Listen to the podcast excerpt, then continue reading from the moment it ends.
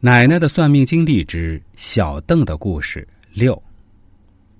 但我奶奶没有留下，当天晚上就把那本相册悄悄的烧了。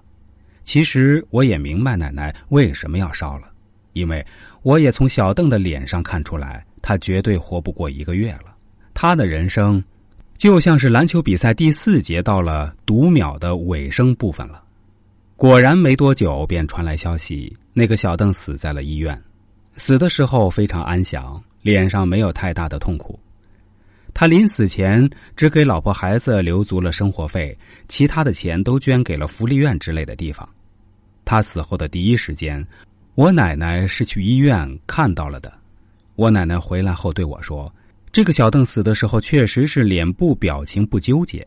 按理说，这样作恶多端的人临死前会非常痛苦的。”但是他毕竟在生命力最后的一两年里做了一些好事儿，也在内心反思悔过自己，也算是给自己和子孙积了些德吧。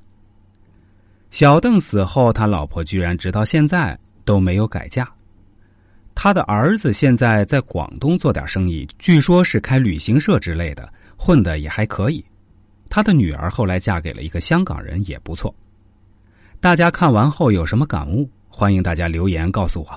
大家如果认真听过我们的节目，就会知道我这里的节目都是百分百原创的，也是根据自己从业经验加以整理的。确实，每天做节目非常非常不容易，而且经常整理文稿都要整理到晚上两三点，确实也非常辛苦。但为了大家可以学习到更多知识，我相信我的付出也是值得的。希望大家一如既往的支持我们的节目，对，是我们的节目。包括作为每一个听众，您，您也是这个节目的一份子，因为这个节目因为有您而会变得更好。再次感谢大家。如果大家对这方面的知识感兴趣，想了解更多这方面的内容，可以关注一下我的公众号“周易面相大叔”，其中的“叔”是叔叔阿姨的“叔”啊。这个蓝色背景太极头像的公众号，千万不要加错了。